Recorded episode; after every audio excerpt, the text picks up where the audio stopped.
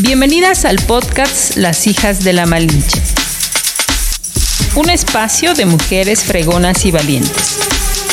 Por Marisol Fernández, una producción de revista Momento.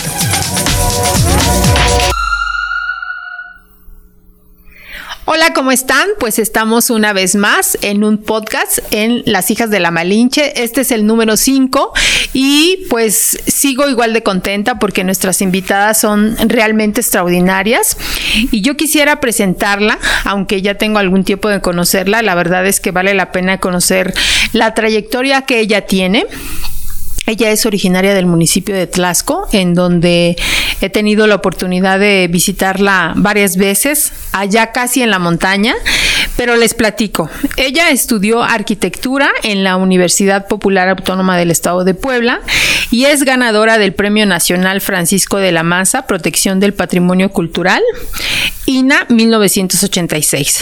Estudió permacultura en el Instituto Aprovecho Oregon en Estados Unidos, becaria de la Fundación MacArthur. MacArthur. MacArthur. De 1994 a 1997 con el proyecto Madre Tierra, Madre Casa, Mujer, Medio Ambiente y Autoconstrucción de Vivienda.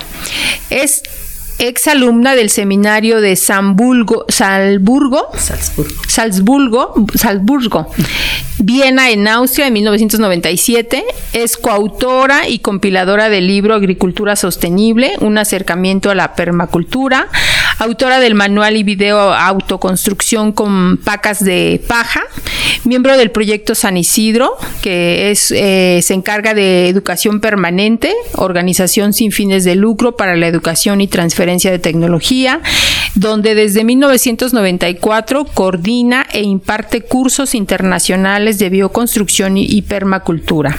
De 2006 a 2009 formó parte de la Junta de Directores del proyecto Heifer Internacional, con sede en Estados Unidos, institución dedicada a combatir el hambre y la pobreza y a promover el cuidado del medio ambiente. De 2007 a 2019 fue catedrática del Diplomado Arquitectura y Diseño Sostenible de la Universidad Iberoamericana, Campus Santa Fe. De 2018 a la fecha es catedrática del Diplomado Procedimientos y Sistemas Constructivos Tradicionales de la Facultad de Arquitectura de la UNAM y el CASA eh, Oaxaca. De 1988 a la fecha, en su taller de arquitectura Sana Construcciones Naturales, se especializa en bioconstrucción y desde ahí diseña, asesora y construye viviendas y conjuntos ecológicos permaculturales. En 2017 recibió una mención especial por sus aportaciones para crear acciones sostenibles en la primera presea de Siderio Hernández Ochitiotzi 2017. Eso es un poquito de lo que les puedo mencionar sobre nuestra invitada, que es Alejandra Caballero Cervantes. ¿Cómo estás, Ale? Muy bien, Marisol. Muchísimas gracias por la invitación y muchas felicidades por este por este nuevo eh, espacio. espacio y este nuevo eh, modo de comunicar todo lo que tienes siempre que comunicar, que es maravilloso. Sí, pues es un espacio para nosotras las mujeres eh, y yo creo que vale la pena tenerte aquí con nosotros porque como yo les comentaba al principio, ya tengo el gusto de conocerte, ya la entrevistamos en algún momento para la revista. Eh, antes entrevistamos a su papá, porque bueno, pues todo esto que acabo de mencionar creo que forma parte de la formación que tenemos también en casa. Y bueno, conozco ya un poco de ti, pero a mí me gustaría que ahora en esta propuesta, pues también te pudieran conocer, Ale, pudieran saber. Eh, yo decía que eres originaria del municipio de Tlasco, pero a mí me gustaría empezar esta charla preguntándote cómo era tu niñez. Ay, pues muy bonita. muy bonita porque pues sí, sí, realmente me siento bendecida y, muy afortunada de haber pertenecido a la familia que, pertenezco. Y pues eh, nuestros, bueno, mis padres eh, me dieron la oportunidad, la posibilidad de vivir en el rancho, en la naturaleza y de educarnos desde una perspectiva de libertad, ¿no? Desde una perspectiva de cuestionar el statu quo, de realmente estar como viendo hacia otros horizontes. pues eh, ambos tenían muchísimo, muchísimo que, que, aportar. Digo, como bien sabes, mi papá fue una persona muy visionaria, que este, se adelantó a su tiempo. Sí. realmente nosotros hicimos eh, lo que ahora está haciendo este movimiento de volver al campo, ¿no? De todo este, esta moda que es ahora de pues replantearte tu vida en las ciudades y entonces regresar al, a, los, al, a lo sencillo, al campo, pues él lo pensó hace 60 años, ¿no? Entonces, cuando era la tendencia al revés, entonces eso hizo que nos llevara al rancho, al campo, y entonces realmente crecer donde yo crecí es un privilegio, es una bendición. O sea, nosotros... Eh, teníamos que cuidar los animales, alimentar las gallinas, los conejos, las cabras, ordeñar cabras, este, ayudar en lo que se pudiera. Y además, digo, mi mamá, que era una mujer maravillosa, pues se, se, formó como maestra, o sea, ella era química farmacobióloga y se preparó de manera autodidacta para podernos enseñar, ¿no? Entonces como que fuimos su móvil para crear una escuelita entonces la, primaria, pues ella fue nuestra maestra, pero fue en un contexto de una pequeñita escuela rural en una comunidad muy cerca entre el pueblo y el rancho. Y este, y entonces fue muy bonito porque era un, sistema de una escuela primaria unitaria en donde ella era la única maestra para todos los seis grados, ¿no? Entonces, pues se las barajaba, no sé cómo.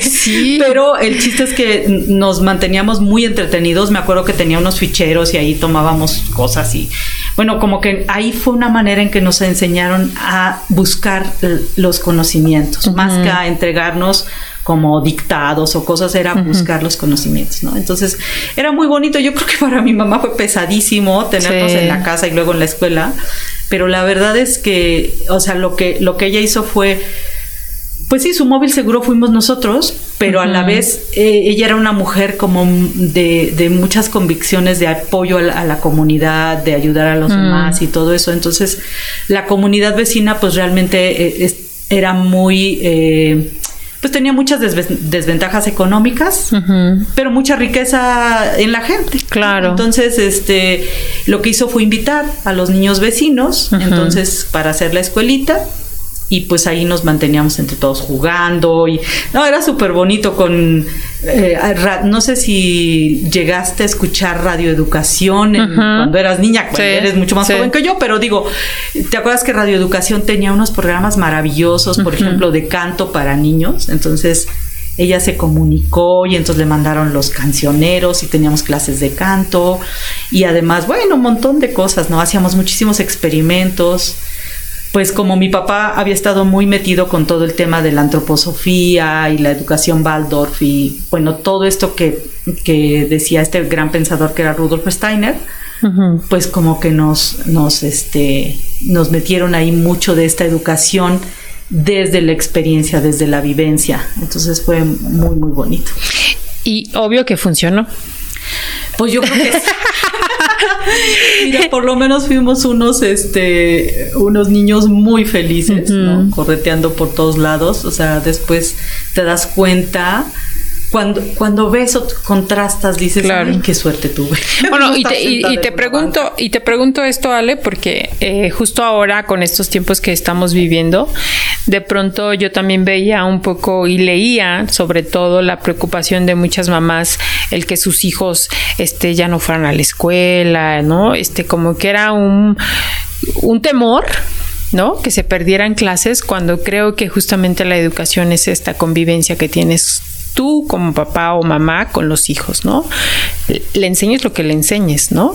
Lo que tú aprendes en casa creo que es lo que te vas a llevar el resto, ¿no? Y que lo recuerdas con perfecto, pues hasta cariño, ¿no? Porque son estos lazos que generas con tu familia, ¿no? Sí, totalmente. Y además, digo, realmente eh, eh, es, yo creo que hay que repensar mucho la educación, mucho, mucho todavía. Sí. Digo, yo sé que hay escuelas maravillosas y todo, pero hay mucha, mucha desconexión con la realidad este, y, muchísimas cosas que se pueden aprender tan rápido. Mira, por ejemplo, nosotros después de la primaria que hicimos con ellos, con ella, seguimos la secundaria y la prepa de manera abierta, gracias al apoyo de la Fray Pedro, mm, en donde ellos desde la primaria le permitían inscribir a todos los niños en la Para poder tener, porque no estábamos afiliados a la CEP, era un experimento claro, familiar, ¿no? Sí, sí, sí. este, y entonces a la secundaria solo veníamos una o dos veces a la semana. ¿En serio? Sí, aquí. Y todo lo demás lo hacíamos en casa. Y la verdad es que no nos fue nada mal. Y además, pues yo hacía mucha mancuerna con mi hermano José, que en paz descanse y que está en el está en el cielo, seguro. Seguro, seguro. Este, rodeado de ceibas y tucanes, todo. Pero con él o sea, nos poníamos, imagínate que de repente mis papás dijeron, no, pues vamos a ponerles la, la telesecundaria, porque seguro ahí va a haber muy buenas cosas, a ver si. Y un gran esfuerzo, porque nosotros en el rancho no teníamos luz, vámonos a otro lado, que una tele, que no sé qué. Y ahora que descubrimos la tele, ay, la telesecundaria está aburridísima, le cambiábamos del canal y nos poníamos a hacer ejercicio con Evelyn Lapuente. Entonces ahí estábamos haciendo ejercicios, ni pelábamos los los canales de educación o Chepina y su cocina. Entonces, realmente, y pues mis papás no nos, no nos veían mucho, ¿verdad? O no salía. Él, le encantaba hacer maromas, le encantaba hacer malabares y maromas. Entonces, eso hacíamos, practicar maromas, malabares, y realmente eh, a los libros les dedicábamos muy poquito tiempo. Ajá. Y pues salimos adelante. Entonces, yo creo que algo está mal con él. Claro, sí, yo también. La verdad es que ahora que podía, insisto, leer muchos comentarios de muchas mamás súper angustiadas porque decían, ¿y ahora qué va a pasar, mi hijo ya no va a la escuela. Yo decía, de verdad no saben qué privilegio es que su hijo no pueda estar en una escuela. Digo, no lo decía con esas palabras porque seguramente y alguna vez yo escribí algo y me dijeron, este, bueno, pues cada quien. Y efectivamente cada quien, pero sí creo que como tú dices, hay que repensar justamente el tema de la educación. Pero bueno, esta línea o esta o estos comentarios van en función de tu formación, porque una vez que eso yo no lo sabía, Ale, yo pensé que ya habías venido aquí a la Fray a todos los días y todo, eso no lo sabía, que te daban chance como de que vinieras. Sí, muy buena gente, el padre José, el padre, bueno, había muchos padres ahí, bueno, ¿sabes qué le decían a mi, a mi mamá? Es que usted está haciendo el tipo de educación que San José de Calasanz pregonaba para esta sobre todo para los niños de la comunidad. O sea, usted está haciendo es lo que nosotros deberíamos hacer. ah, bueno. Bueno, eh, eso le decían los padres en aquel. En, claro. Pero muy buenas gentes. Pero digo, fue una experiencia interesante. Oye, Ale, ¿y cómo decides estudiar arquitectura? ¿Qué te mueve? ¿O cómo es que dices, bueno, pues como que. Pues mira, yo creo que varias cosas. Yo así últimamente he estado pensando y hay como dos cosas que, que me mueven. Una que es muy como muy clara que fue que justo mi papá, pues tú recordarás con toda esta historia de los silvicultores y de estar con toda esa lucha de quitar las concesiones madereras y de tratar de hacer la reflexión en, en, estos campesinos forestales de qué es la silvicultura, cómo se puede manejar el bosque. Entonces, se, pues empezó a vincular con muchas rancherías y comunidades y lo acompañábamos. Sea, a mí de repente me, me llamaba la atención que bueno, por un lado en casa había muchos libros y muchas revistas y pues sí, sobre todo libros de, de este, casas en otros países de madera súper bonitas, Y de repente cuando yo iba a las regiones o a, las, los bosques con mi papá, veía unas casas tan feitas y tan frías y luego ya se colaba y el humo por todos lados y digo, algunas eran bonitas, ¿verdad? Sí la mayoría eran muy incómodas, ¿no? O sea, si ahí tengo frío, pues porque está metiendo el chiflón del aire aquí. yo dije, no, es que tiene que haber algo. O sea, hay que hacer casas con madera en México, ¿por qué no? Y bonitas. Este, sí, bonitas. y, entonces empecé a ver como el adobe y así. Entonces fue ahí como que dije, no, yo voy a estudiar arquitectura para hacer casas de, madera. Y mi papá, pues que siempre nos echaba porras y la verdad, bueno, este, siempre nos animaba así como con todo lo que iban a hacer. Me dio chance de hacer una maqueta para una oficina que él quería poner en la Ciénega, que es una zona forestal de de aquí del estado. Y entonces, bueno, yo estaba emocionadísima, me prestó sus scooters, este, o sea, fue mi primera maqueta antes de la universidad y entonces yo quedé fascinada, así como, wow, ¿no? Ya soy la arquitecta. Eso fue como por un lado, que fue muy mm. bonito, pues como a partir de ver las revistas y todo. Claro. Y por otro lado, mi tía, una hermana de mi, de mi papá, que eh, fue como una segunda mamá, que vivía en el, en el rancho de mi abuelito, que estaba muy pegado a nuestra casa. Este, que de verdad fue así, es una mujer extraordinaria, extraordinaria, ¿no? Digo, igual que, que mi madre, pero ella tenía la característica de que era soltera, éramos sus, sobrinos, sus únicos sobrinos cercanos, mm. nosotros estaban un poquito lejos, y no, le ayudó a mi mamá muchísimo con nosotros. Entonces ella en Navidad hacía un, nacimiento impresionante, impresionante, todo bonito, pero ella era como muy, este, bueno, si hoy hubiera un premio a, alguien que recicla y hace eficiente el uso de los recursos, sería ella. De verdad. Guardaba todo, todo, todo, todo y entonces hacía unas casitas de, de, diferentes tipos, con techito de paja, con techito de tejamanil, con piedra, con esto, y las pegaba, era muy buena con las manos así. ella nos enseñó costura, nos enseñó a coser nuestra ropa, mi mamá nos enseñó a tejer, entonces ahí se complementaban. Sí, sí, sí. Pero esas casitas eran maravillosas y yo cuando veía el paisaje así del nacimiento con las casitas, o sea, yo volaba, yo decía, ay, y yo pienso que por ahí la cosa. Mm, mira. No sé. Sí, no, pues seguro, seguro, ¿no? Oye, y, y justamente cuando tú empiezas la carrera, confirmas y dices sí. No, yo cuando empiezo la carrera, bueno, te voy a decir, este, lo primero fue que pues ya sabes, nos criamos como chivos corriendo por todos lados, entonces nunca estuve acostumbrada a cosas tan simples como estar sentada muchas horas enfrente de alguien. sí, sí. Entonces eso fue como la primera, el primer shock. además yo entré en la UPAE y era clases en la mañana y en la tarde.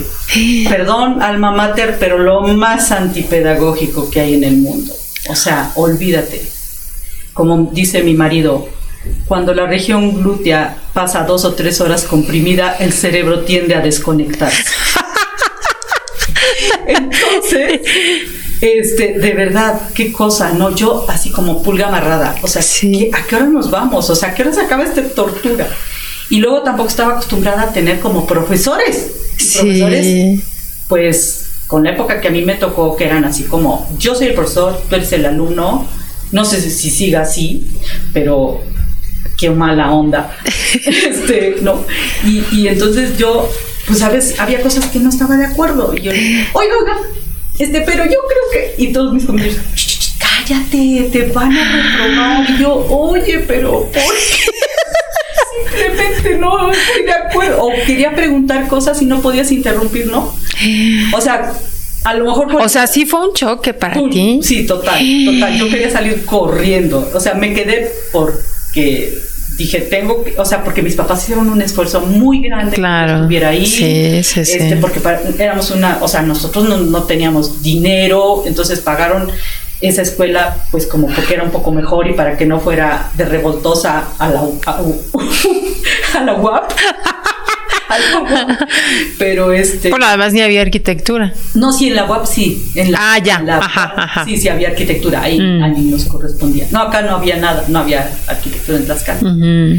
Entonces, este, bueno, fíjate, entré con un tutor porque resulta que pues como hay, no sé si sigue igual, ¿verdad? Pero el chiste es que te hacían tu examen psicométrico y entonces como pues nosotros leíamos muchísimo, leíamos muchísimo y, en la prepa ya ves que te dan pues el capital, te dan el, o sea, muchas tendencias este, ideológicas diferentes. Entonces yo me había echado, en la casa había por ahí bastantes libros, entonces yo me había echado buenas partes del capital, buenas partes del libro rojo de Mao, buenas partes de otros libros.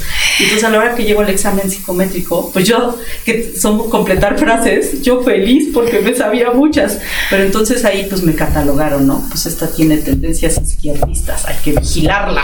Ah, entonces, bueno, ya sabrás hasta que un día mi, tutor, o sea, te ponen un tutor y decía, qué cosa tan ridícula, o sea, si ni mis papás me están cuidando, este tutor que anda, pero bueno, fue buena gente y me dijo, mira, yo le decía, oye, dime por qué, por qué eres mi tutor, o sea, salí mal en qué, tú dime. Y él fue el que ya me contó por qué, ¿no? Pero este... Te tengo que estar vigilando. Sí, te tengo que estar vigilando, no te me vas a ir. Y era, pues bueno, toda esta onda de, pues, putas, Pero bueno, el chiste es que fue difícil, ¿no? Fue mm. difícil. Sí, claro. Pues digo, estar acostumbrada a toda una educación totalmente libre, ¿no? En donde, pues obviamente, seguro que no tenías todo este tipo de presiones desde estar sentada, como tú dices. Ni de presiones ni de prejuicios que de repente había, ¿no? Sí, también. Este, Y también, por ejemplo, nunca llegaba lo que yo estaba buscando. ¿a qué horas, a qué horas este, la problemática de la vivienda en el campo? ¿A qué horas las soluciones? No, pues no llegaban, ¿no? Y cuentagotas y muy, muy inconexas las clases, ¿no? Y, bueno, pues si haces amigos, ¿no? Hasta que llegó un profesor de historia de la arquitectura, maravilloso borrachito, que lo amé toda la vida porque era un, un arquitecto que, que este, nos narraba de una manera tan vívida como toda la, historia de la arquitectura, ¿no? Desde la salida del hombre de las cavernas hasta pasar por los romanos y todo eso. Y entonces nos decía, imagínense, ¿no? Allá venían con las canastas de huevos para hacer el puente con espuma volcánica y no sé qué, ¿no? Y por eso... y entonces, o sea, como que te imaginabas mucho más. Entonces yo de ahí empecé a ver, dije, híjole, o sea, todo esto no necesita concreto, no necesita varillas. O sea, yo para qué tomo clases de estructuras, que además era buenísima las clases de estructuras. Ah, sí. Sí, me ponía, me ponía el profesor, el ingeniero, que era buenísimo, me ponía, véngase Alejandra, pon, póngalo después en el pizarrón de resolver los problemas. Y yo fascinada. O sea, nunca supe que no iba a usar eso. Pero bueno, fue divertido. Fue muy divertido y bueno, de ahí hice muchas amistades muy buenas. Después llegó una profesora, este, la profesora Lolita Dip, que nos enseñó, nos habló mucho sobre la arquitectura vernácula, ¿no? Los valores de la arquitectura vernácula. Tenía una colección de unos libros de Editorial Aguilar, todavía me acuerdo perfecto, sobre la arquitectura vernácula española, que son una joya. Entonces, donde veías así como montones de maneras de construir de los pueblos. Y yo decía, wow, sí. ¿cuándo hacemos un libro de estos en México? Pero bueno, eso, eso me, me, voló, ¿no? Claro. Y afortunadamente, como tuve, como mm, hice mancuerna con tres amigos, un amigo y dos amigas más, para nuestra tesis que fue sobre la arquitectura vernácula de Cuetzalan en Puebla. Y entonces fue una experiencia también muy bonita. Claro. También hubo un arqueólogo, el, arqueólogo Eduardo, Eduardo Merlo, que, nos apoyó bastante. Entonces ya ahí como que empezaba a, salir, a ver luz al final del túnel. ah, bueno, también debo decir que, que, en la universidad, unas generaciones antes de las de nosotros, hubo unos, unos chavos que les llamó mucho la construcción con adobe y entonces fundaron el Instituto del Adobe en la universidad. Ah. Era una cosa chiquitita, estaban también los pobres ahí como este por ahí bichos raros bichos raros pero sí lograron lograron traer conferencistas importantes y fue, fue una época bonita fue una mm. época en que hubo una exposición maravillosa en la Ciudad de México que se llamó Las Casas que Cantan de Oscar Hagerman que puso un una, en, el Museo de Antropología una exhibición sobre arquitectura campesina con puras maquetas. ¡Ay, qué padre! sueño. También fue la época en que estuvieron aquí de parte de una escuela de, arquitectura en tierra de Francia que se llama Crater. Hicieron una exhibición también en, en la Ciudad de México y también fuimos a verla. Fue, fue muy interesante. O sea, todo eso ya fue fue marcando tu línea, ¿no? Sí, ya y ya fui ya como que me fui como pues sí inclinando más y ya encontrando Ahora, ¿qué, ¿qué, tan fácil es? Digo, porque obviamente tú eres experta en el tema de la bioconstrucción, ¿no? Pero, ¿qué tan fácil es que alguien realmente pueda eh, adquirir un servicio como el que tú haces? Mira, es, es como muy polémico porque muchas veces se confunde la arquitectura de tierra o la arquitectura natural con algo muy barato. Mm, Entonces, como ha tenido que salir la arquitectura natural de, pues todavía está defendiéndose, todavía está diciendo sí soy, sí existo y, miren cuánto, cómo valgo, ¿no? Y la gente no, no hay una, no hay realmente una puesta en valor de la arquitectura eh, de tierra o la arquitectura natural. Entonces, pues por un lado está como el desprecio, entonces cuando demuelen una casa de adobe no tienen ni idea, ni idea de el dineral que va a costar volverla a hacer si quisieran, por un lado, y por otro lado de toda la sabiduría que se está perdiendo ahí, ¿no? Entonces, como mucha gente piensa que es muy barato, a la hora que se enfrenta a la realidad de que es igual de costosa que la construcción convencional, pues ahí como que, ahí porque todavía sigue como este tabú sobre que de que esto está feo. está feo o no resiste sí ¿no? sí sí. es lo peor. Entonces ahí es donde como que hay un poco de talón de Aquiles por un lado y por otro lado pues los maestros los artesanos ya han perdido muchas de sus habilidades. Entonces eh, nosotros lo que hacemos el planteamiento que hacemos es este ven, fórmate en uno de los talleres, al menos mínimamente, para que puedas este, hablar el mismo lenguaje que quien te va a construir la casa y no y no te vean la cara, ¿no? O sea, o sea, realmente sepas de lo que se está hablando. Y pues hemos encontrado que hay mucha gente que tiene como más preocupación sobre el medio ambiente y entonces, digamos, no solo es rescatar una tradición y rescatar técnicas, tradicionales, sino ponerle todo el peso a realmente lo que significa en términos de medio ambiente construir con estos materiales, ¿no?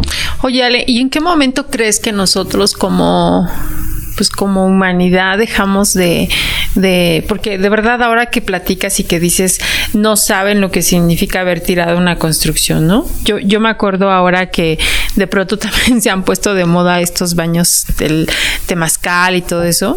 Pues yo me acuerdo que mis abuelos tenían uno, ¿no? Y lo tiraron. O sea, lo tiraron porque dijeron, pues este, no, ya no.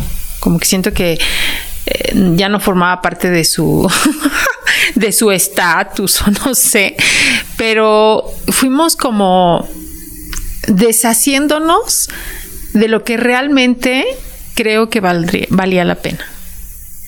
Sí, pues bueno, es como toda esta respuesta de, de, la borrachera de petróleo que nos pusimos, ¿no? A principios de siglo, cuando empezó todo el, a descubrirse todas las fuentes de petróleo y entonces a, a, ver que solo con apretar botones podías hacer lo que antes te llevaba un gran esfuerzo físico, ¿no? Y entonces, este, pues cuando empieza a cambiar toda esa mirada y cuando empiezan los, los uh, gobiernos, de, digamos, todas los, las revoluciones que llegaron a las independencias y entonces quisieron ser países modernos, ¿no? Ya me liberé de ti, que eres mi yugo, pero soy igual que tú.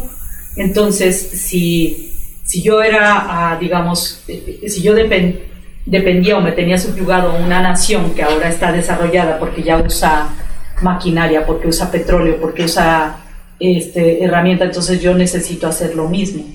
Entonces ahí empezó como una campaña muy fuerte por ejemplo, con los lenguajes que se utilizaron en los espacios gubernamentales. Entonces empezaron a tirar los edificios antiguos de adobe y se empezaron a construir con concreto. Entonces a partir de ahí, bueno, la gente que se sintió moderna, pues empieza a construir con concreto. Y entonces eso viene desde muy atrás, ¿no? Desde, digamos, desde muy atrás, pero no tan atrás, porque pues hace 150 años que está el cemento entre nosotros, ¿no? Sí, sí, sí. Es un es un fetito, ni siquiera es chamaco. Entonces, digo, si tú le, le das, si nosotros quisiéramos analizar su durabilidad en el tiempo, pues hay que esperar y, comprobar eh, si de veras resiste como ha resistido los puentes, este, ni me voy tan lejos de, de la época romana, ¿no? pero hay evidencias ¿no? de que hay construcciones de tierra de 3.000 años de antigüedad, 6.000 años de antigüedad que están, digo, son ruinas, están ahí, pero ahí están. Ajá, sí, sí, sí. 2.000 años de antigüedad, hay, hay muchísimas, ¿no? Hay, sí. este, por ejemplo, hay la celosía en Cacastla, que es de, pastos largos y, y barro, tiene 2.000 años. este, o, o cosas más más eh, recientes, ¿no? Pero por ejemplo, en, en, este, en los centros históricos de las, de las ciudades mexicanas, ¿no? Hay casas de adobe de, de 500 años. sí, Y el concreto todavía no pasa esos 500 años. Y hay muchas evidencias científicas de que no está resistiendo. ¿no? Hay en Europa, en Estados Unidos, están teniendo que reparar edificios, teniendo que reparar puentes, ¿no? Que se hicieron hace mucho porque, bueno, hay problemas de corrosión de los metales, hay problemas de, pues, de cristalización de la, del concreto. Entonces todavía estamos ante un material que no ha tenido la prueba del, tiempo y al que le estamos apostando todo. Claro. Y pues ya ves lo que pasó en Miami, ¿no? Se cayeron esos edificios, pues quién sabe por qué, ¿verdad? Se sí. cayeron. Sí, sí, sí. Y hay muchos, hay muchas cosas que no se dicen. Hay, hay una eh, organización que se llama The Concrete Planet, que se dedica a reportar y a registrar todas esas fallas del concreto que bueno, que mientras estás al tanto de tu edificio y de tu patrimonio y lo estás manteniendo, pues no le va a pasar nada, pero si no, este es como todo, ¿no? Le va, le va a pasar cualquier cosa. Ahora, ahora yo recuerdo que en una charla donde tú estuviste presente y donde justamente decías cuáles eran las ventajas de, de, tener una casa con estas condiciones y una casa de concreto, ¿no? Y el tema de la salud tiene mucho que ver, yo estaba impresionada porque decía, parece que no, pero, pero sí afecta tu salud, ¿no? Y, y yo no sé si sea eso, pero de pronto ahora las enfermedades pues están como, como a la orden del día. Sí, caray, estamos como que ante un cóctel muy feito, ¿no? De, de pues de químicos y de muchas, de, desde lo que comemos, cómo nos vestimos, este, en donde vivimos, pero realmente hay hasta una línea de la arquitectura que se llama la medicina del hábitat, que se dedica justo a, pues justo a eso, a estudiar, documentar, medir, pesar, este, saber exactamente qué está pasando con los espacios que habitamos y cómo afectan directamente nuestra salud, ¿no? Y ahorita, por ejemplo, uno de los, de los temas fuertes es eso, ¿no? La calidad del aire dentro de, tu, dentro de tu vivienda, que tiene que ver con qué acabados tienes, con qué muebles tienes, con qué eh, este, persianas, con qué alfombras, con todo eso. Y digamos que uno de los últimos descubrimientos, bueno, no es, no es tan último, pero más o menos último, es que les han dado en llamar obesógenos a muchos compuestos orgánicos volátiles que están presentes en las casas, ya sea en las paredes, pinturas, todos estos, o en los muebles, y que estamos inhalándolos y están causando una condición de inflamación de nuestros tejidos. Y eso eh, está haciendo, cuando un tejido se inflama, pues e, evidentemente empieza después a haber un, deterioro en, en todo el sistema están muy relacionados con cosas como alergias, cosas como cáncer, cosas como, este, muy importante como son disruptores endócrinos, ¿no? Entonces se disfrazan de hormonas y empiezan a dar como indicaciones diferentes al, organismo y sobre todo en mujeres embarazadas, pues causan malformaciones congénitas, ¿no? Eso pues, se ve agudizado en lugares de, fábricas, ¿no? Ya lo vimos con la Roman Haas, ¿no? Todo el tema este, de, las eh, macrocefalias y cosas así que tenían, pero eso pásalo a baja intensidad, ¿no? Pero son los mismos componentes tóxicos que esa fábrica emite, donde quiera que esté, este, y que está liberando a la, a la, atmósfera. Son compuestos orgánicos volátiles que están presentes en todos los eh, eh, cuestiones sintéticas de las que estamos rodeados. Entonces, si es un piso laminado, pues el piso laminado pues va a estar este, emitiéndolo porque es un plástico clorado, ¿no? Si es una persiana de PVC, pues lo mismo. Si es una alfombra, pues además tiene unos acaritos ahí guardados, ¿no? Esos son lindos comparados con los compuestos orgánicos volátiles. Entonces, bueno, son de repente sumatoria de cosas que pues vamos, ¿no? Y luego que comemos, en qué viene empaquetado y con qué limpiamos, que ese es todo un tema. Sí, sí, sí. Ese es todo un tema de cómo limpiamos las casas. Sí. váyanse a las islas de, de, los supermercados, de las limpiezas. No, no, no, no, no. O sea, dices, pero ¿qué es esto? O sea, todo eso necesitamos para limpiar. O sea, estamos ensuciando en vez de limpiar. Fabuloso, fabuloso, puros formaldehídos, no tertenos, compuestos ahí que sabrá Dios, ¿no? Y entonces, pues mejor carbonato y vinagre. Sí, sí. Pero estamos echándole, y, ese tema de ser súper limpios, que ahora se presentó con la pandemia, sí. está de miedo, porque sí.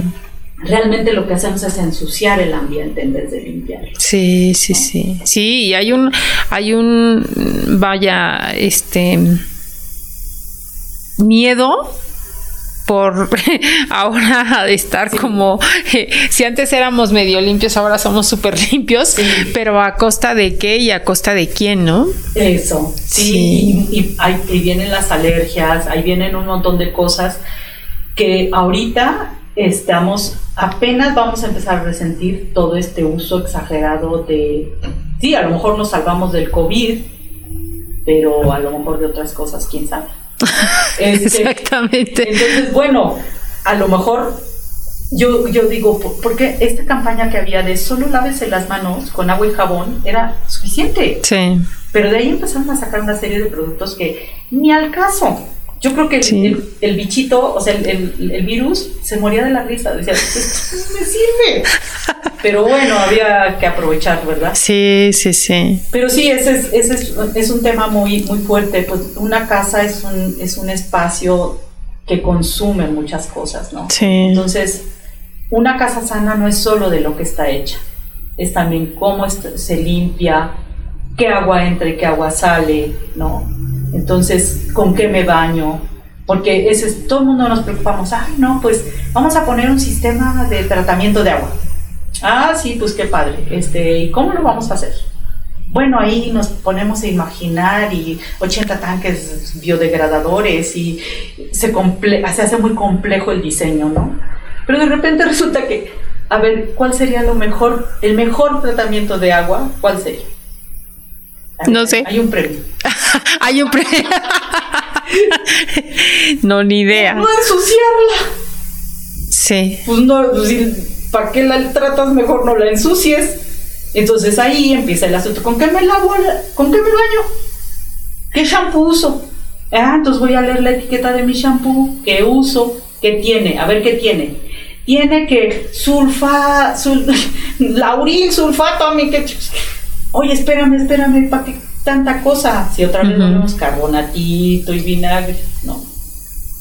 Y entonces todo, el jaboncito con el perfumito, el, el, los tintes, este, uy, yo estoy feliz ahora que estoy tintes, pues realmente una, este, pues una cosa muy incongruente en mi vida y que andaba buscando siempre tintes sin esto, sin lo otro, sin quién sabe qué, si, bueno, mejor no me lo pinto, ¿no? Sí, sí, sí, sí. Y, y así todo, las cremas que nos ponemos, que si tienen, tienen un montón de tóxicos que se van a nuestro cuerpo y al agua. Y cada, cada cosa de limpieza. Desde nuestro cuerpo hasta la cocina, y luego, pues vamos a desinfectar el baño. Pato Purific. Dios mío, vean lo que tiene eso. Ese es el peor cóctel que mandamos al drenaje y a los ríos y a los mares. Sí. Está terrible. Entonces, porque, y después tenemos en, en este, aquí abajo donde está cerca de Puebla, tenemos leucemia y tenemos un montón de cosas, ¿no? Este, de Petitla, porque ahí se, se va haciendo todo un cóctel tremendo. Claro, sí, sí, sí. Hay un video que se hizo en la época de, Beatriz Paredes, que no sé si ustedes conocieron a un excelente conductor de radio que se llamó Emilio Bergendi, de Radio Educación precisamente, que era un, tipo increíble. Bueno, él vino y entonces él es el narrador, todavía, todavía se consigue ese video por ahí, pero es impresionante. Sobrevolaron el río Zaguapán desde que nace en Tlasco, un poquito más arriba. ¿Desde dónde vives? Desde donde vengo. este, hasta hasta donde desemboca en, en, el Atoyac. Se quedaron hasta el Atoyac, no llegaron hasta el Balsas. Se quedó hasta el Atoyac. Era, es impresionante ese video hace veintitantos años.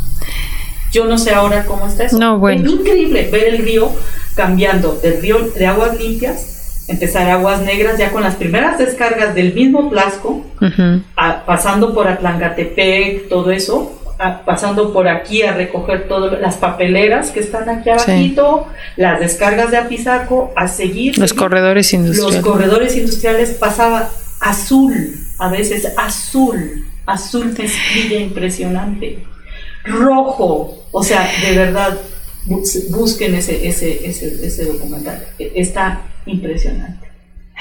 No me acuerdo cómo se llamaba, yo lo tengo por ahí, ya te lo paso. Ay, sí, sí, estaría increíble verlo. Pero es, es impresionante y eso fue hace veintitantos años. No, bueno. Donde todavía no salía todo este tema de los tremendos casos de leucemia infantil en, en Tepetitla y toda este, esta problemática por las fábricas de, de mezclilla mezcladas con pues todo lo que lo demás que se va. Son cócteles, ¿no? Entonces, bueno.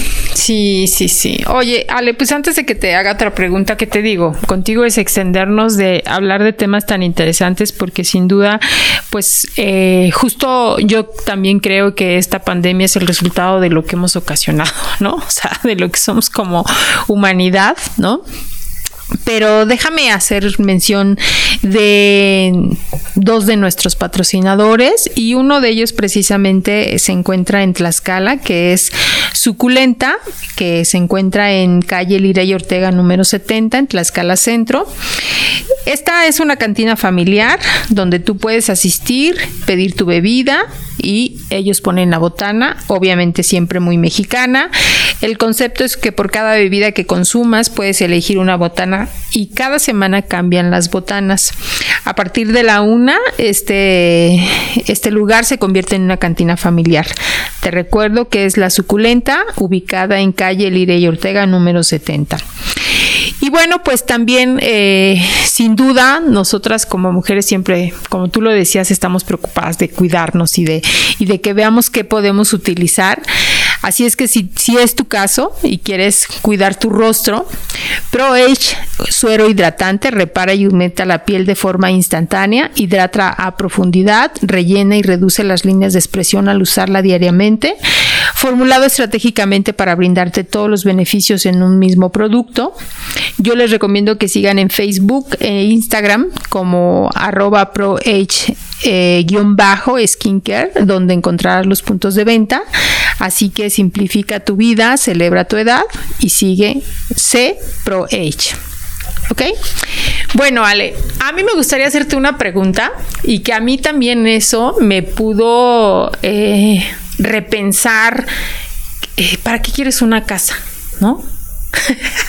como, porque digo, creo que es una como de los, de las metas, de los sueños, ¿no? De que ya sabes, te pregunté, ¿qué quieres? Ah, bueno, pues quiero tener mi casa, ¿no? Pero de verdad que tú haces una pues como un análisis interesante de que realmente para qué quieres una casa, por qué quieres una casa. Y me gustaría preguntártelo, que tú nos respondieras.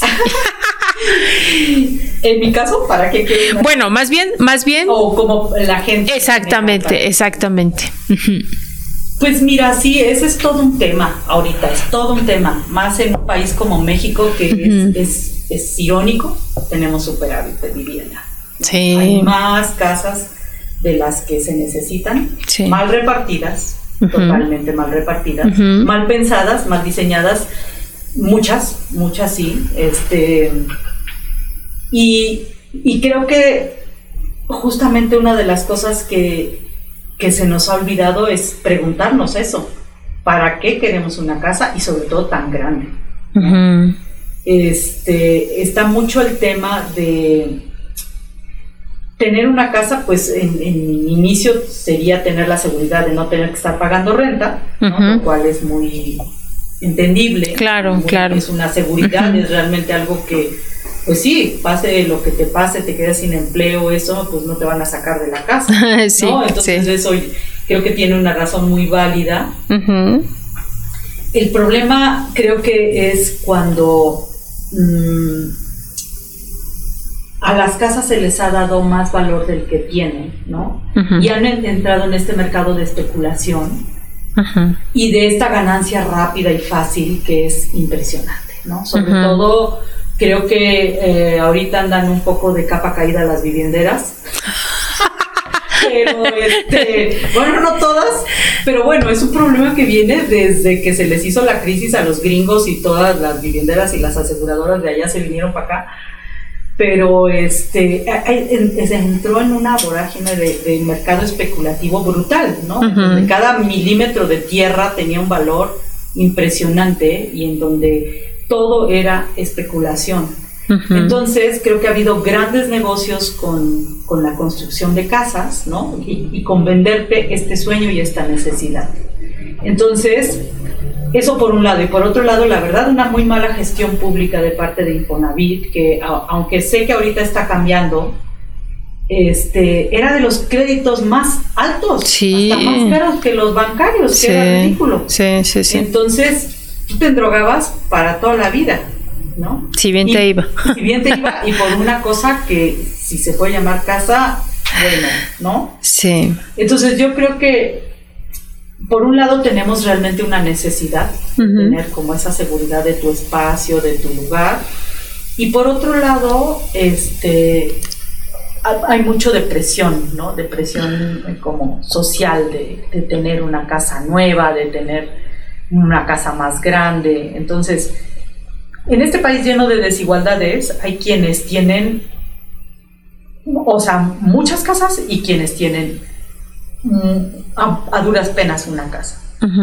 Y creo que no es un problema aislado del problema de cómo estamos entendiendo la vida misma.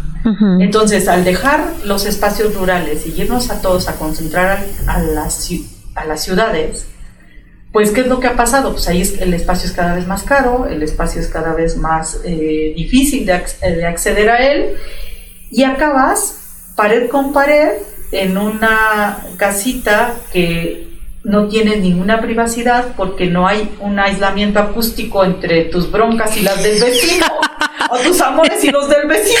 Entonces, bueno, ahí se hace como un poco difícil. Sí, sí. Entonces, la, la casa este, que, que, inicialmente pues representaba un cobijo, una seguridad, de repente, por ejemplo, se ha puesto muy de manifiesto en la pandemia. Han sido pequeñas cárceles, ¿no? Donde de, todo, sí. ¿no? Desde la violencia intrafamiliar hasta pues diferencias con los vecinos y todo. Pero bueno, finalmente creo que eh, yo creo que el, el, no sé, me quiero atrever a pensar que el común denominador de la gente lo que necesita es esa seguridad de tener un espacio de donde nadie te saque, ¿no? Tu casa y pues bueno, para protegerte de los elementos. Pero sí, como que ese, esa necesidad se ha visto utilizada por quien especula en la vivienda para venderte cualquier eh, cajón por casa, ¿no? este, y que y como hemos nos hemos desprendido tanto de ser los artífices de, nuestras propias este, necesidades, digamos, de suplementar nuestras necesidades, hemos ido dejando y delegando todo a otros, igual que hacemos con nuestra salud, ¿no? Entonces, ay, doctor, estoy mala, ¿de qué? Pues no sé, usted es el doctor, dígame.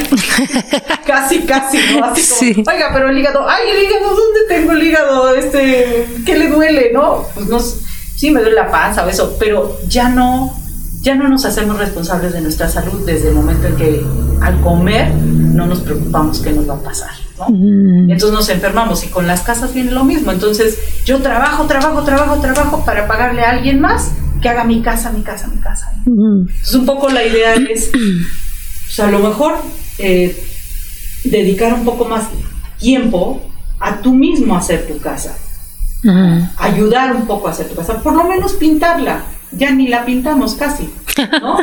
Entonces, este, yo creo que ahí es, hemos ido separando como tanto nuestra vida, como eh, entregando todo al trabajo por el trabajo, mm. dejando de gozar como estos otros actos dentro de los que incluye si no hacer tu casa, mantenerla, repararla, este, pues hermosearla, ponerla.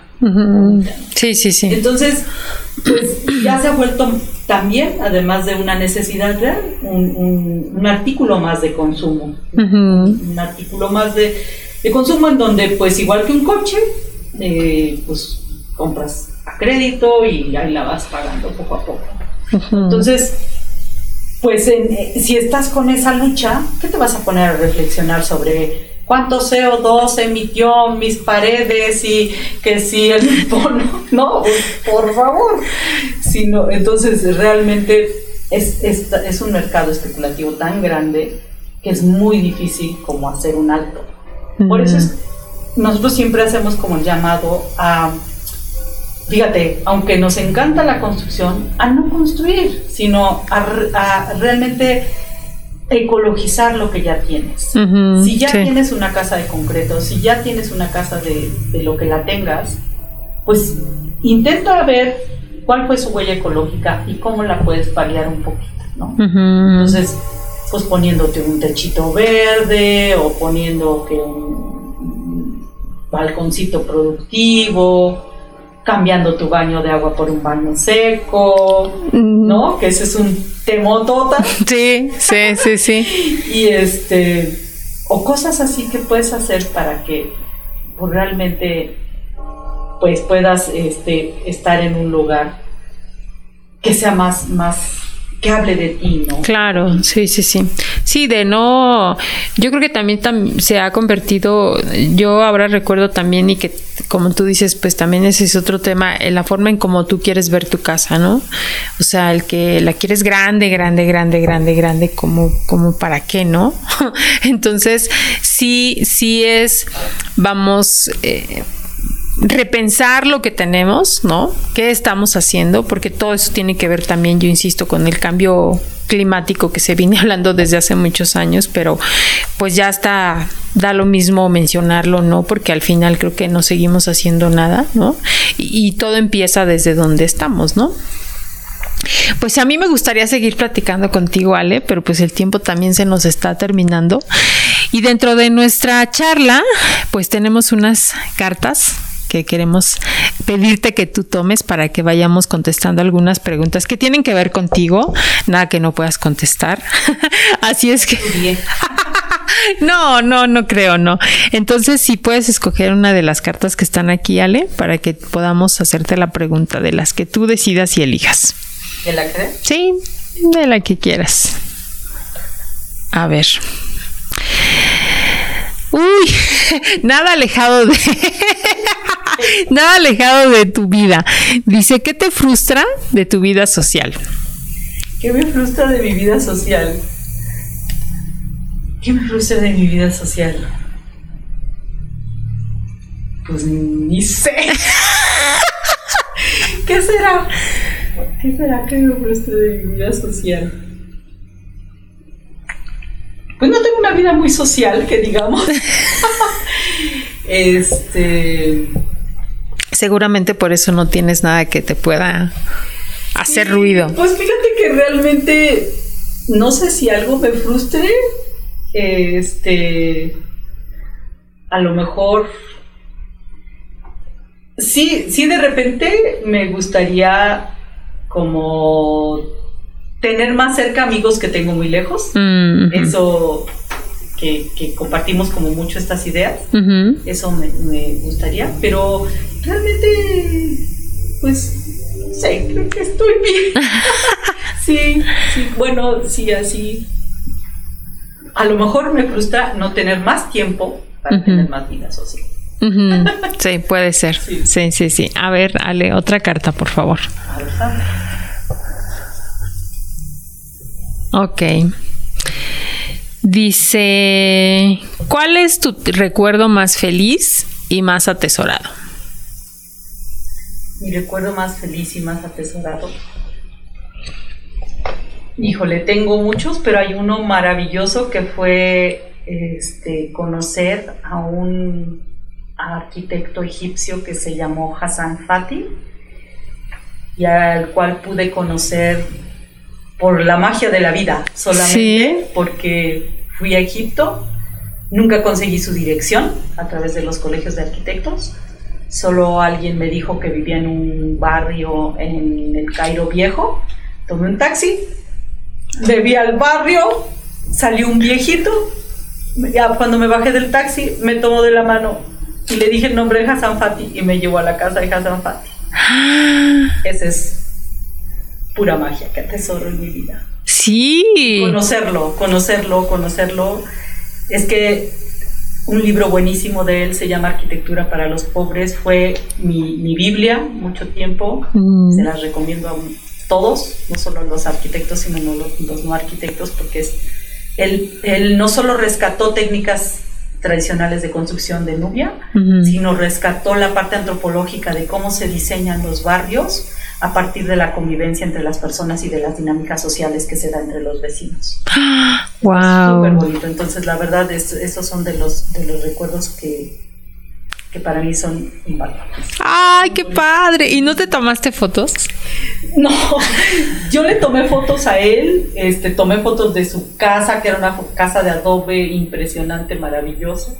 Pero nunca se me ocurrió decirles que alguien nos tomara una foto. Pero tengo un mensajito que él escribió en árabe, porque me, en esa, esa, tarde yo salía para, para, el sur de Egipto, y ahí donde él hizo una ciudad muy, muy, bueno, rediseñó una de las ciudades de los, para, los ladrones de tumbas de, del Valle de los Reyes, que se llama, el pueblo se llama Nuevo Gurna, o Gurna, y entonces él tenía una casa allá y me dijo, ve, te voy a dar este recado para mi jardinero para que él te deje entrar y a su casa allá. Este, entonces es lo que tengo. ¡Qué padre! ¿Saben qué dice? Está en nada, pero, pero, me dejaron entrar. ¡Ay, qué padre! ¿Y cómo es que te pudiste comunicar con él? En inglés. Ah, ok. él, él, hablaba inglés y este y ah, vino inclusive a estuvo algún tiempo en Nuevo México, luego vino a México. Ay, qué padre. Pero sí era era y, mm, muy difícil encontrarlo no sé, para mí fue mágico. ¿Cómo no? No, sí. Bueno, ¿y cuál sería tu recuerdo más terrible? Ay, mi recuerdo más terrible fue, ay, cuando supe que se murió mi hermano. Oh. Sí. Sí. Sí, ese fue un recuerdo, ese es un recuerdo muy duro. Sí. Porque lo soñé, estaba soñando con él. Estaba soñando con él y que él él tenía un problema y en eso sonó el teléfono. Pues bueno, ya después entendí que tal vez él vino a despedir. Sí, seguro, seguro. Pero, uy, fue duro. Sí, sí, cómo no. Pero bueno, está, está. Seguro, seguro que sí, Ale. A ver, vamos a, con otra carta, Ale. Esta.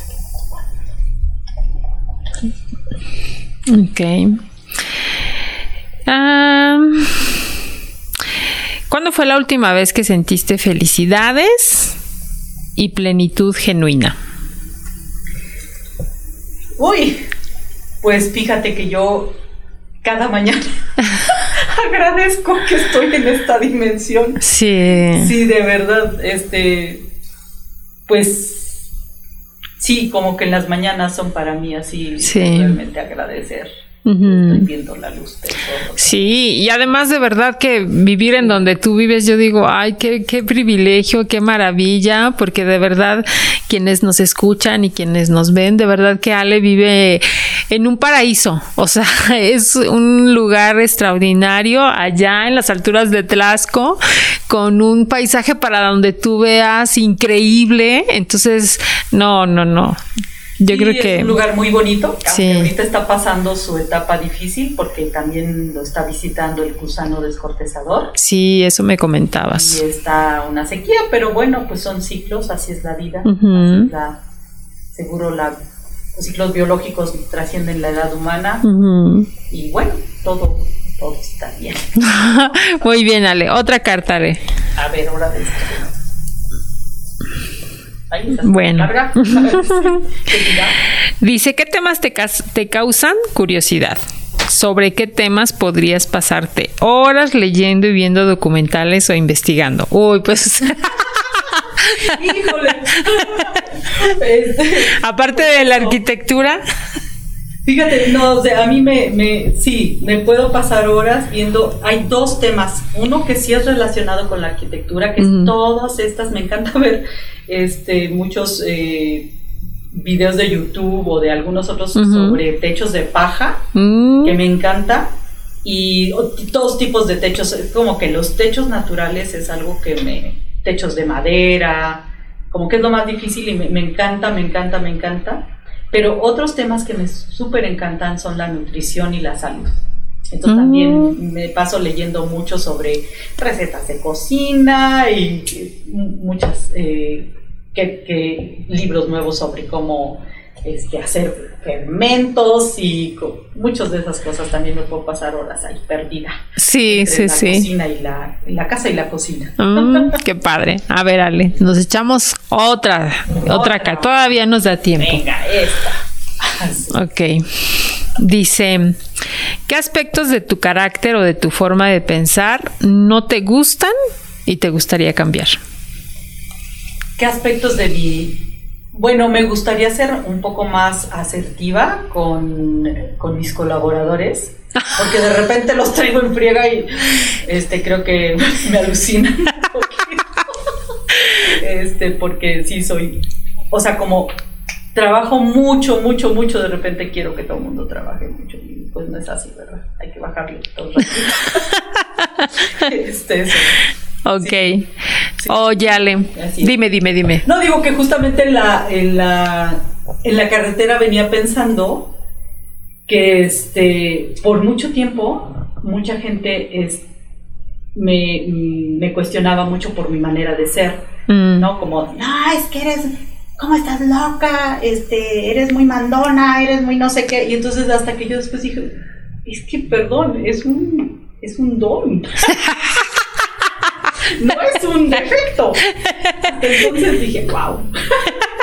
Pero bueno, hay cosas que sí, sí, que me pasa la Sí, sí, sí. Bueno, óyale, pues la verdad es que ha sido un privilegio. La verdad es que yo te admiro, te admiro por, por por todo lo que eres como mujer, por todo lo que aportas, por todo lo que nos enseñas, porque yo sí creo que eh, cambiar esta visión de, de, algo que parece tan sencillo como decir querer mi casa, ¿no? Pero querer mi casa desde dónde y para qué y por qué, ¿no? Y, y, conocerte también porque, eh, pues, toda esta parte que, que, tú traes, pues forma parte también de, de tu familia, ¿no? Eh, como ya lo comenté al principio, tuve la oportunidad de conocer a tu papá, al cual también es una persona extraordinaria. Digo, él ya no está aquí también con nosotros, pero la verdad, sin duda, fue un, un extraordinario ser humano que aportó mucho a, a Tlaxcala, ¿no? Que aportó mucho a su comunidad y ver todo lo que ahora está transformado por lo que él soñó y por lo que lo logró, ¿no? Entonces yo estoy muy agradecida de que estés con nosotros. A mí me gustaría que tú nos comentaras qué tienes en puerta, como estos cursos que justamente das ahí en San Isidro, ¿no? Que es el nombre del, de la mm, ¿qué es asociación. Sí, es una sociedad civil. Entonces, platícanos para que también quien quiera pues pueda buscarte a través de tus redes o cómo te contactan. Sí, pues nosotros estamos en www.proyectosanisidro.com, nuestra página, y también en Facebook estamos como Proyectos San Isidro.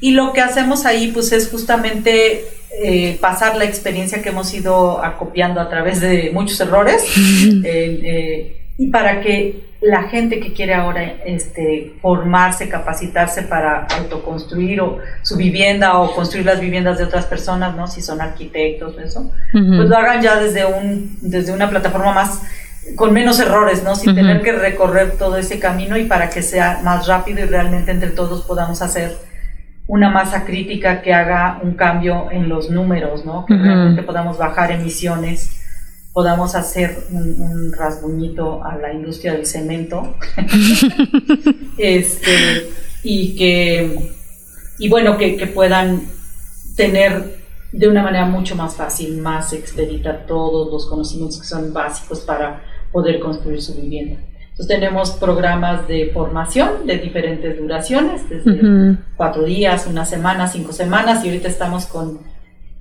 con el tremendo sueño de hacer una formación de una especialidad de dos años. ¡Ay, qué padre! Trabajando muy duro para eso. y, ¿Cuál sería la especialidad? Especialidad en bioconstrucción. Ah, ok, ok. Sí, va a ser este, tanto para arquitectos, después de, de terminar, como especializarse en bioconstrucción, o para gente que simplemente quiere tener esa especialidad, pues no ser arquitecto. ¡Ay, qué padre! Este, esperamos que... Y este, decirles que está en puerta ya por salir, lo tendremos anunciado en, en nuestras redes sociales. Un libro que hicimos un amigo, un gran amigo y, y excelente investigador, el doctor Luis Fernando Guerrero Vaca, y yo hicimos este libro que se llama Experiencias de Bioconstrucción eh, conceptos generales y visiones desde México. ¡Ay, qué padre! Que, bueno, a nosotros nos gusta mucho. Es como un paseíto por, por la bioconstrucción, desde la historia, los conceptos medioambientales. Mm. ¿De dónde es él? Este, él es de la Ciudad de México. Mm, ya. Es uno de los especialistas en, en, en eh, análisis de arquitectura en tierra. Ah. En tierra. Mm.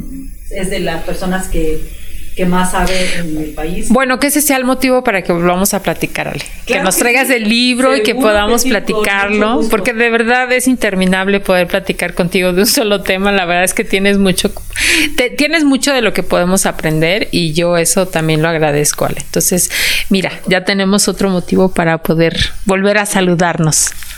Pues muchísimas gracias, este Marisol. Realmente también voy a devolverte la admiración porque realmente de verdad que, admiro, valoro, agradezco tu labor de comunicadora de ti, de todo tu equipo, porque estás haciendo que nos conozcamos en Tlaxcala, que realmente sepamos quiénes somos, dónde estamos, y eso pues creo que es muy importante para poder salir desde, desde digamos, la seguridad de las entrañas de que sí podemos, sí somos, y y bueno, no, ya no le echamos la culpa a nadie, sino vayamos para adelante. Así es, así es, ese es el objetivo, Ale. Pues muchas gracias, gracias también a ustedes que nos pudieron escuchar, que nos pudieron seguir a través de nuestras redes, eh, las hijas de la Malinche, y seguramente estaremos aquí en, en otra próxima emisión. Muchas gracias.